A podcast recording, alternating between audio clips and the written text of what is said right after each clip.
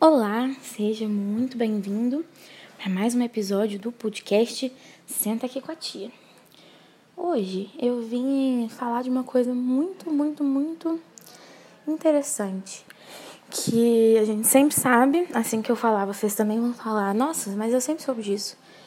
Mas é que eu acho importante enaltecer esse fato e esse, essa peculiaridade da cultura brasileira Talvez seja da cultura mundial, mas vou falar daqui eu tenho um pouquinho mais de propriedade. Que é sobre é, a capacidade do brasileiro de adaptar receitas clássicas. E esses clássicos eu vou falar assim, vamos supor. No Brasil, vou, vou reduzir para Minas Gerais, né? Que é uma coisa que eu tenho mais visão. Em Minas, nós temos alguns pratos típicos por exemplo, vou afunilar para a festa junina, né? Saudade aí que não vamos ter esse ano, então vou manter esse o tema para gente exaltar a festa junina de alguma forma, nem que seja é, nessa menção honrosa aqui nesse episódio do podcast.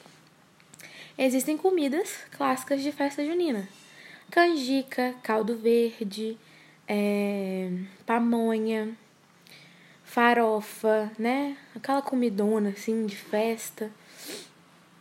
Canjica doce, canjica salgada, massa do amor, cachorro quente, é, pipoca. Mas aí já tô citando todas. Mas algumas dessas que eu falei, tipo as canjicas, a pamonha, o caldo verde, a farofa também, elas têm receitas são clássicas. Todo mundo provavelmente já comeu uma farofa na vida. Só que vocês concordam comigo que cada pessoa que faz farofa tem a sua receita própria de farofa? Ou suas receitas, né? Dá para fazer vários tipos de farofa. Mas sempre tem aquela aquela mãozinha do cozinheiro. E aí eu vou até sair do exemplo da farofa, que é muito abrangente, e vou pro exemplo do caldo verde. Porque essa semana, mais precisamente há dois dias atrás, fez frio, fez um friozinho bem gostoso. E pro mineiro Frio, diga-se qualquer temperatura em que você para de suar o sovaco. Se parou de suar o sovaco, já é frio. Já é motivo para fazer um caldo, né? Para mim, pelo menos, qualquer mínima queda de temperatura já é justificativo para fazer caldo, porque eu amo caldo. Então, sempre que posso, estou fazendo caldos. E aí, como essa, como essa semana a temperatura caiu um pouquinho, eu fui fazer caldo verde. Só que caldo verde era uma, um caldo que eu nunca tinha feito, né? Sempre fazia caldinho de feijão ou uma canjica doce, que são as coisas que eu mais gosto e as que eu sabia fazer. E o caldo verde, apesar de ser apaixonada, eu nunca tinha feito. E aí me vi nesse momento de quarentena, dentro de casa, um momento em que estou cozinhando muito mais, acho que assim como metade da população brasileira né, que já tinha qualquer pingo de afinidade com a cozinha ou qualquer vontade de se aventurar, é, está fazendo, que é cozinhar mais nessa quarentena, né? E com isso eu falei, eu vou fazer um caldo verde. E aí pedi a receita para mãe de Azim, a qual se chama Evelyn, a qual carinhosamente eu chamo de Tia Vi. Pedi a receita para Tia Vi e ela me deu a receita dela. E aí eu falei, bom, como eu. E aí eu pensei, né, comigo mesma, falei em voz alta. Como eu nunca fiz caldo verde, eu vou seguir mais ou menos aqui a receita dela e vou dar a minha cara. Porque assim como canjica, assim como caldinho de feijão, cada um tem seu tempero, cada um tem seu jeito de fazer, de bater, bate com isso, bate com aquilo. Então eu falei, eu vou fazer o meu caldo verde. Talvez dê errado, como tudo que eu faço na cozinha pode dar muito errado, porque eu sempre estou inventando. Mas assim eu fiz. E aí eu peguei a receita que tia Vi me mandou, acrescentei um passo ou outro meu. E aí nasceu o caldo verde mais gostoso que eu já comi em toda a minha vida. Não estou exagerando, gente, eu não estou exagerando. Eu juro que o caldo verde estava muito gostoso. Então, eu me sinto na obrigação de falar aqui com vocês sobre essa receita do caldo verde que eu fiz e se alguém quiser fazer em casa, me conta, tá? Se eu despertar a vontade em alguém de comer caldo verde, é, esse podcast já atingiu o, o princípio, né, o propósito dele. Perdão pela fuga da palavra aí. Mas enfim, eu fiz meu, algumas, algumas dicas, né? Algumas dicas do meu caldo verde. Eu bati, né, a batata cozida com um molho de espinafre. Só que antes de bater esse espinafre, eu refoguei ele na frigideira com muito alho. Porque eu sou uma louca do alho. Por mim, alho seria substituído pelo sal até na casa de todos os moradores brasileiros. O alho fresco, ele tem o poder de melhorar qualquer comida. E, aí, junto com o alho, temos alguns outros alimentos, mas eu vou falar disso depois, para não perder muito foco. Refoguei esse molho de espinafre com muito alho, joguei no liquidificador junto com a batata cozida, coloquei um pouquinho de sal, um pouquinho de pimenta do reino, um pouquinho de água para ajudar a bater e coloquei três pedacinhos de bacon fritos, também os bacon já prontos, que seriam o que a gente misturaria depois no caldo verde, mas coloco três para bater, só para pegar um gostinho. E bato isso tudo. Formo um belo caldo grosso, o qual eu jogo para a panela e deixo ferver com mais água até ele ficar na consistência que eu desejo. E, e aí eu pulo do gato. Eu taquei duas colheres de requeijão no meio do negócio. Na receita original, ele era para ser servido ao lado de uma colher de requeijão mas como eu tava com preguiça, né? Eu só taquei duas colheres de requeijão dentro da panela mesmo. E aí, gente, eis que nasceu o caldo verde mais gostoso que eu já comi na minha vida. Então eu recomendo que você faça caldo verde, mesmo que não seja essa versão. Seja a versão da sua família, da sua amiga, da internet, sei lá. A versão que vier no seu coração. Mas aqui esse episódio então fica uma ode ao caldo verde.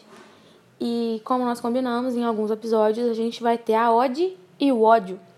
Então o ódio deste episódio vai para a canjiquinha, tá? Porque eu odeio canjiquinha. E não vejo propósito nas pessoas comerem canjiquinha. Talvez eu tenha comido canjiquinha errado na minha vida, mas eu odeio canjiquinha. E após falar a palavra canjiquinha tantas vezes, ela perdeu o sentido, né? Canjiquinha, canjiquinha, canjiquinha. O que, que é canjiquinha? Não temos mais canjiquinha. Mas é isso, né? Esses são os, as, é, as minhas colocações acerca de receitas caseiras. E isso me veio na cabeça porque hoje, agora são precisamente três e meia da tarde, e no almoço de hoje, é, sabe aquele almoço preguiçoso? Que você abre a geladeira e, e pensa, o que, que eu vou comer hoje, não é verdade? o que, que eu vou fazer da minha vida. E aí eu fiz uma farofa, a qual já falei muito nesse episódio. Nessa farofa eu taquei tudo que tinha na geladeira. Então essa é uma receita especial. Né? No fim taquei manteiga, porque farofa tem que ter manteiga. E aí se saiu uma farofa especialmente deliciosa, a qual eu comi sozinha, comi apenas feijão, farofa e arroz porque não precisava de mais nada, de tanta coisa que tinha na farofa. E aí me veio essa homenagem à cozinha mineira, à cozinha brasileira e à cozinha nordestina também, porque na minha farofa tinha ovo e banana, que é uma inspiração aí do Nordeste, que já tá, ela já tá no meu inconsciente, porque banana na farofa é delicioso. Se você não gosta de farofa na banana, você pode fazer o favor de ir a puta, mentira. É... Mas dá, dei uma chance, né, pra farofa de banana, porque vale a pena. E aí vou voltar naquele assunto que eu disse que o alho poderia ser facilmente substituído na cozinha, né, ser colocado na cozinha de todos os brasileiros, porque ele é um alimento universal. Qualquer comida salgada, né, talvez alguma doce, fica gostosa com alho. Arroz com alho, feijão com alho, farofa com alho, alho de alho. Então, deixo aqui minha homenagem ao alho. E vou citar alguns outros alimentos também, que na minha concepção são alimentos-chave na cozinha. Que se você tiver esses alimentos, você faz uma gama enorme de receitas diferenciadas e pode aí beneficiar a sua família sendo como criativo, né? E aí vou fazer uma lista, vou tentar fazer uma lista de cinco. Talvez eu me lembre de mais e vou acrescentando porque não é uma regra. Mas o primeiro alimento que eu queria dizer aqui é sobre o limão. Limão, é óbvio, né? Tá na cabeça, no coração de todos os brasileiros. é, existem milhões de preparações doces e milhões de preparações salgadas que levam limão e que esse ingrediente fica responsável por realmente elevar, né? Ou ser o principal é, ingrediente da receita. Então o limão vai pegar o primeiro lugar porque ele é o mais, é, eu, na minha concepção, né, no ranking que eu montei aqui na minha cabeça, revista Débora de qualidade, o limão é o alimento mais versátil que existe para mim, tá? Porque ele vai. Porque limão é foda. E aí depois do limão, eu vou citar a batata, que é um, é um tubérculo, né? Um vegetal que nós temos. É, que é a paz entre os mundos. Para mim, é, né, isso aí já foi falado, já é meme recorrente na internet, mas é verdade. Porque às vezes o meme tem um fundo de verdade. Em que a batata é a paz entre os mundos dos veganos, dos vegetarianos, dos carnívoros, porque todo mundo gosta de batata. Eu não conheço uma pessoa que não gosta de batata, e eu acredito que se tem uma pessoa que não gosta de batata, ela não tem um bom caráter. Porque batata é muito legal. E olha quanta coisa você pode fazer com batata, né? Eu não preciso me estender nesse assunto, porque né, todo mundo sabe milhões de receitas que se podem fazer com uma batata, inclusive caldo verde. Fica aí é, a minha dica, faça um caldo verde. E fica a minha homenagem para batata. Depois da batata, eu vou ser obrigada a colocar o creme de leite. Creme de leite, que já não é, não entra na categoria né, dos alimentos naturais, vegetais. É um alimento é, obtido né, através da intervenção do ser humano. Mas é uma boa invenção. A gente vai dar um Oscar do, da paz, né? Para quem inventou o creme de leite, porque o creme de leite resolve qualquer receita. Um macarrão molho branco sai com creme de leite. Um arroz piemontês sai com creme de leite. Todas as sobremesas do mundo podem ser consertadas com, do, com creme de leite. Então, fica aí o, o creme de leite como terceira posição na nossa lista de alimentos mais versáteis do mundo. É, já estamos em terceiro lugar, né? Depois, em quarto lugar, eu vou equiparar a tríade, né? A tríade do sal, pimenta do reino e alho. E aí eu queria colocar esses três juntos, porque são temperos, né? São temperos é, que não podem faltar na cozinha do brasileiro. Qualquer comida, qualquer comida, repito, salgada, se ela for temperada com apenas sal, pimenta do reino e alho, ela já é uma comida maravilhosa. Então ela já já passou no status aí de de comida boa, né? Então, tendo esses três no quarto lugar, o quinto lugar nada vai me me fazer desistir do amor. me veio essa letra de música na cabeça, mas não tem nada a ver. Eu vou dar o quinto lugar pra eu assim, eu vou, eu vou declarar um empate no quinto lugar. Eu vou falar que esse lugar é do ovo, porque o ovo realmente é muito versátil, mas eu não quero deixar a cebola de fora desse ranking, então eu vou colocar eles empatados, porque o podcast é meu, eu faço o que eu quiser. Então o ranking vai ter quantas posições eu quiser. Declaramos empate em quinta posição e declaramos essa tríade de alimentos no quarto lugar. O ovo, é, vou falar um pouquinho dos dois, né? Daqui desses privilegiados aí. O ovo é, é, super versátil, tanto em receitas doces quanto salgadas. Todo mundo já sabe o que faz com ovo, né? Não vou ficar me alongando. É, ovo frito, ovo cozido, ovo pochê, sem contar as preparações. E a cebola, eu vou colocar aqui.